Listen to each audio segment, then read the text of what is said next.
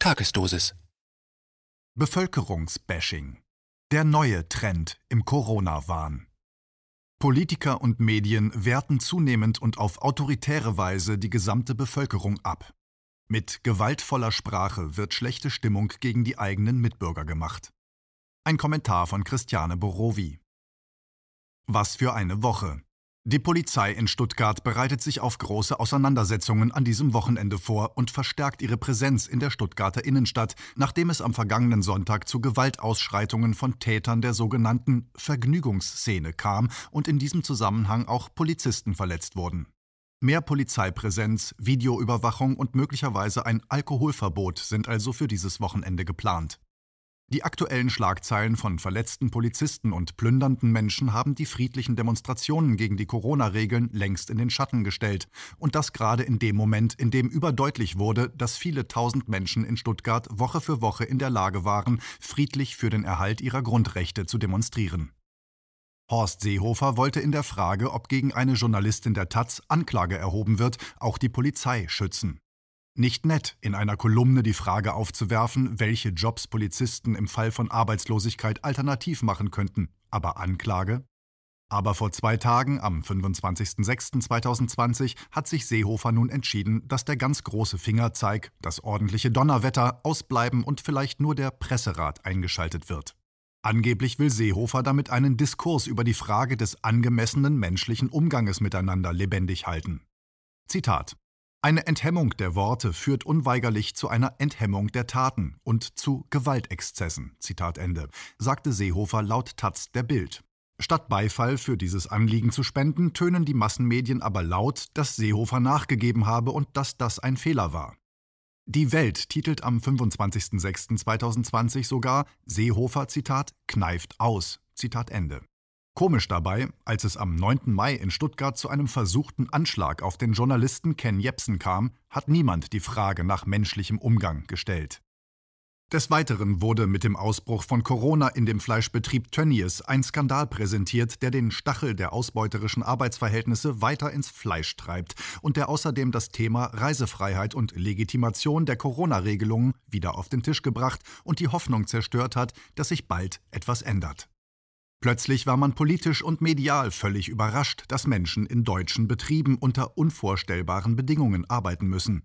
Und das obwohl auf solche Zustände schon in der Vergangenheit bereits durch Gewerkschaften und Verbände hingewiesen worden war. Neues gab es auch aus Berlin. In der Landeshauptstadt wurden einige Maßnahmen gelockert, doch Zitat Maskenverweigerer, wie es in den Medien heißt, sollen ab sofort mit einem Bußgeld geahndet werden. Auf der Berliner Webseite der Senatsverwaltung für Gesundheit wird zum richtigen Tragen der Masken allerdings der Hinweis gegeben, Zitat, die Benutzung von Alltagsmasken erfolgt immer auf eigene Gefahr. Zitat Ende. Auf mögliche Gesundheitsrisiken durch das Tragen von Masken wird in diesem Zusammenhang zwar auch hingewiesen, doch im Grunde bedeutet dies nichts weiter als einen Haftungsausschluss. Das bedeutet, dass die möglicherweise negativen Auswirkungen, die das Tragen einer Maske hat, trotz gesetzlicher Verpflichtung zum Tragen der Maske am Ende niemand verantworten wird.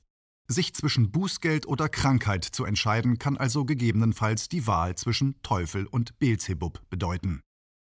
Und dann war da auch noch Cem Özdemir, der während eines Interviews nach den Vorfällen in Stuttgart mit dem Zwischenruf Zitat Daran ist die Polizeigewalt schuld Zitat Ende konfrontiert wurde und vor laufender Kamera reflexhaft und ruppig entgegnete Zitat Halten Sie bitte die Fresse, ich rede gerade. Wir sind hier in Deutschland, ich rede gerade. Maul halten. Zitat Ende. Was wäre wohl medial los gewesen, wenn das der Journalist Ken Jepsen gesagt hätte? Hätte man da auch so getan, als sei das ein ungeschickter, aber doch irgendwie menschlicher Lapsus, nur ein Ausrutscher, der ja eigentlich auch sympathisch ist, weil er anzeigt, wie engagiert jemand ist? Ich habe da so meine Zweifel. Sieht man über die genannten Einzelereignisse und deren Widersprüchlichkeiten und offenen Fragen hinaus, fällt einem auf, dass nicht nur die Ordnungsbehörden der rote Faden sind, der sich durch die Ereignisse zieht, sondern dass es einen weiteren Aspekt gibt, der alle politischen und medialen Schlagzeilen durchwebt. Politik und Medien veranstalten zurzeit ein regelrechtes Bashing gegen den normalen Bürger und dessen ja vielleicht auch nachvollziehbaren offenen Fragen. Bashing bedeutet im Klartext heftige, herabsetzende Kritik. Und genau das passiert gerade. Die Entgleisung von Cem Özdemir ist daher eben keine Kleinigkeit. Sie spiegelt eine Haltung wider, die in Politik und Medien grundsätzlich vorherrscht gegenüber Kritikern an den Corona-Regelungen und denen, die diese durchsetzen. Dass sich Psychologen und Agenturen in den Dienst der Mächtigen stellen und hochbezahlt Strategien entwerfen, wie man Kritiker der Macht- und Gesellschaftsverhältnisse mundtot machen kann, hat ja auch bekanntlich Tradition. So ist der heutzutage so vielfach unbedacht benutzte Begriff Verschwörungstheoretiker ebenfalls keine Kleinigkeit, sondern ein von der CIA entwickelter Begriff der psychologischen Kriegsführung. In einem inzwischen öffentlich bekannt gewordenen CIA-Memo mit dem Titel Counter Criticism on the Warren Report aus dem Jahre 1967 wollte man diejenigen mundtot machen, die die offiziell erzählte Geschichte zur Erklärung der Ermordung Kennedys kritisch hinterfragt hatten. Journalisten waren es seinerzeit, die zuerst einen Zusammenhang zwischen der CIA und der Ermordung Kennedys recherchiert und veröffentlicht hatten. Psychologische Kriegsführung ist also im Grunde psychologisch gestützte, gewaltvolle Kommunikation im Dienste der Mächtigen. Das ist wichtig zu wissen, denn ganz aktuell wird wieder nach dem gleichen Prinzip verfahren. Kritiker werden sprachlich abgewertet. Die gute Nachricht ist, anhand der Sprache kann man psychologische Kriegsführung durchschauen. Nicht alle Psychologen stellen sich in den Dienst der Mächtigen. Ganz im Gegenteil gibt es doch einige, die Machtstrukturen benennen und Herrschaftslogiken zu durchbrechen versuchen. Der Münchner Psychotraumatologe Franz Ruppert gehört dazu. Er weist in seinen Büchern auf Trauma, Strukturen und Ausstiegsmöglichkeiten hin. Kern seiner Forschung sind unter anderem Täter-Opfer-Dynamiken, die privat wie gesellschaftlich zu Trauma und ungesunden Strukturen führen. Interessant ist, dass Ruppert die These vertritt, dass es eine Syntax, Semantik und Pragmatik der Opferhaltungen und ebenso eine Tätersprache gibt.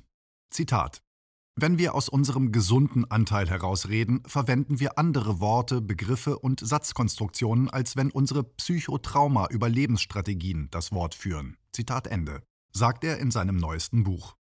Wie so etwas sprachlich aussehen kann, kann man in einem vor wenigen Tagen auf T-Online veröffentlichten Artikel von Lamia Kador, Projektleiterin an der Universität Duisburg-Essen, nachvollziehen. Sie bringt alle oben aufgezählten politischen Ereignisse zusammen und schimpft. Zitat. Doch statt Vorsicht herrscht Rücksichtslosigkeit. Tausende feiern auf dem Landwehrkanal Partys. Bei der Krawallnacht von Stuttgart trug fast niemand eine Maske. Sicherlich ein Randaspekt der hemmungslosen Gewaltorgie, keine Frage, aber eben ein Aspekt. Familien treffen sich in größerem Kreise zu Feiern und Grillfesten, als sei alles wieder beim Alten. Bei Gottesdiensten und religiösen Treffen kuscheln sich Gläubige in engen Räumen eng aneinander. In Fitnessstudios wird trainiert, als gäb's kein Morgen mehr. Für die Verantwortlichen in der Fleischindustrie bei Tönnies, Westfleisch, Wiesenhof oder sonst wo scheint das Virus ähnlich wie für die Verschwörungstheoretiker gar nicht zu existieren. Zitat Ende. Interessant ist bei diesem allgemeinen Bashing auch, dass Kritikern der Maßnahmen überdies auch noch unterstellt wird, eine Zitat Anti-Corona-Bewegung, Zitat Ende, heraufbeschworen zu haben, die den inneren und gesellschaftlichen Frieden zerstört. Diesen unverantwortlichen Kritikern sind angeblich sogar ihre eigenen Familien egal und Frau Cador mutmaßt obendrein, dass das daran liegen könnte, dass diese Familie eben keine gute war. Diese Taktik findet sich übrigens auch in dem besagten Dokument aus dem Jahr 1967.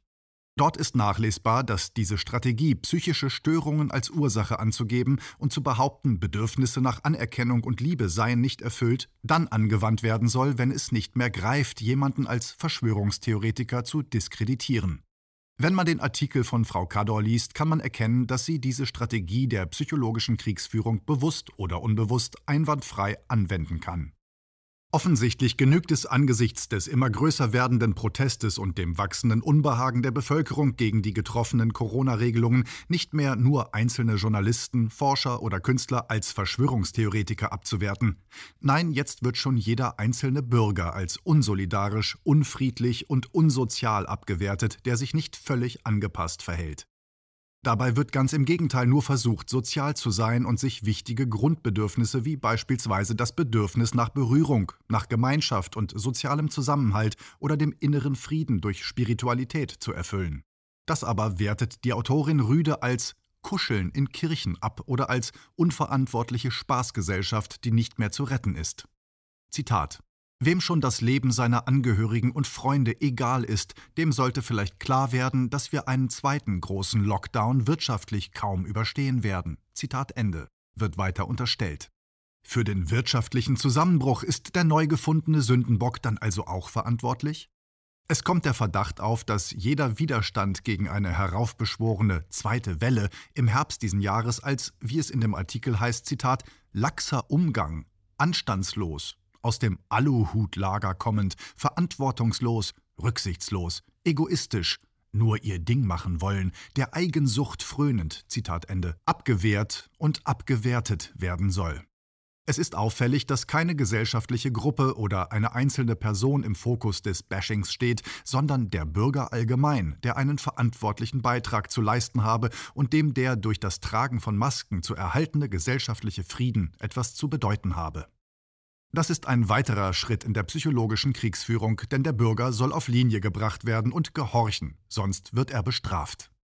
Die auf solche Weise angeklagten und zu Sündenböcken stilisierten Verschwörer und Aluhutträger gibt es in Wahrheit überhaupt nicht. Aber es gibt Menschen, die ein gesundes Leben führen wollen und die sich darin unterscheiden, wie für sie dieses gesunde Leben aussieht. Galt nicht noch vor kurzem Vielfalt und Pluralität als das kulturelle und politische Leitbild und sollte eine Demokratie solche unterschiedlichen Sichtweisen des guten Lebens nicht fördern oder wenigstens aushalten? Wenn der Bürger gegenüber dem aktuellen Bashing seine Autonomie bewahren möchte, täte er gut daran, darauf zu achten, inwieweit versucht wird, mit sprachlicher Gewalt einerseits Maßnahmen durchzudrücken und zum anderen Trennlinien zwischen Menschen zu ziehen. Hier wird der soziale Frieden gefährdet und nur Einzelinteressen befriedigt, zum Beispiel die Interessen einer Macht- und Geldelite.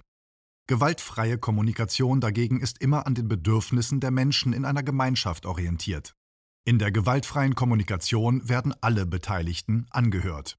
Allein das ist momentan schon nicht gegeben.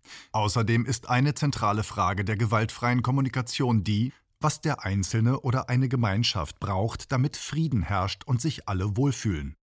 Auch in der gewaltfreien Kommunikation gibt es Konflikte, aber sie werden gewaltfrei ausgetragen und die Sprache ist dabei ein wichtiges Element. Deshalb führt Gewalt in der Sprache immer zu Konflikten. In Bezug auf Corona könnte man daher auch in der Politik viel weniger autoritär vorgehen, indem man die Gemeinschaft befragt und teilhaben lässt am Prozess der Lösungsfindung. Das mag eine Utopie sein, aber ein Problem in einer Gemeinschaft sollte auch gemeinschaftlich gelöst werden. Es hilft nicht, autoritär vorzugeben, was die einzig richtige Lösung ist.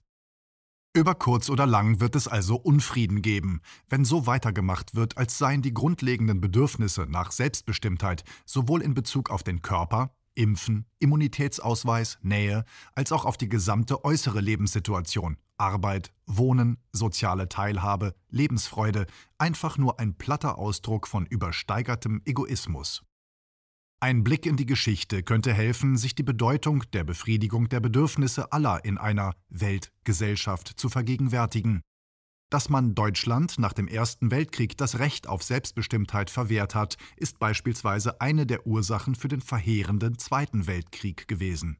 Darauf hat nicht nur Putin in seiner Rede an die Nation vor wenigen Tagen hingewiesen, sondern auch Historiker wie Wolfgang Effenberger, der in seinem Buch mit dem Titel Europas Verhängnis Revolution, Rätewirren und Versailles zusammenfassend sagt, Zitat, bis heute wird das Selbstbestimmungsrecht nur nach Gusto als Waffe des imperialen Denkens benutzt. Zitat Ende. Das Zitat macht auch noch einmal deutlich, welche fatalen Folgen es haben kann, wenn gewaltvoll kommuniziert und damit die Bedürfnisse vieler Menschen ignoriert werden.